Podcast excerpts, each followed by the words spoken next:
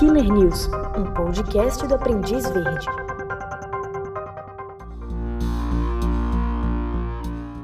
Faleceu em um hospital de Galveston, estado americano do Texas, David Owen Brooks, um dos cúmplices do caso que ficou conhecido como Assassinatos em Massa de Houston, ocorrido em Houston, Texas, no início dos anos 1970. Morador do bairro Heights, em Houston, aos 12 anos, David conheceu um homem mais velho chamado Dean Arnold Corll, conhecido na região como Candyman, Homem dos Doces. O apelido guardava relação com a fábrica de doces da mãe de Carl. Ele costumava distribuir guloseimas para a criançada. A relação se estendeu quando, de maneira intencional, Dean ofereceu sua casa para David refugiar-se quando necessário. Carl observou a vulnerabilidade advinda do relacionamento conturbado que o garoto tinha com o pai e encontrou nisso um gancho para agir.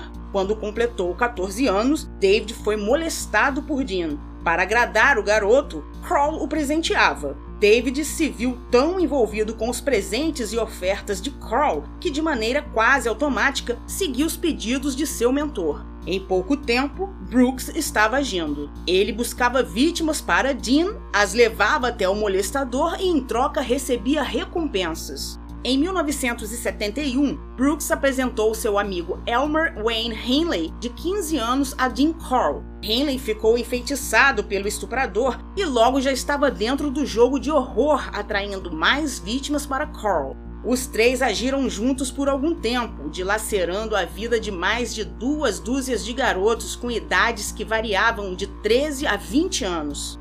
Os crimes só foram descobertos quando Henley atirou em Kroll, assassinando-o e em seguida ligando para as autoridades.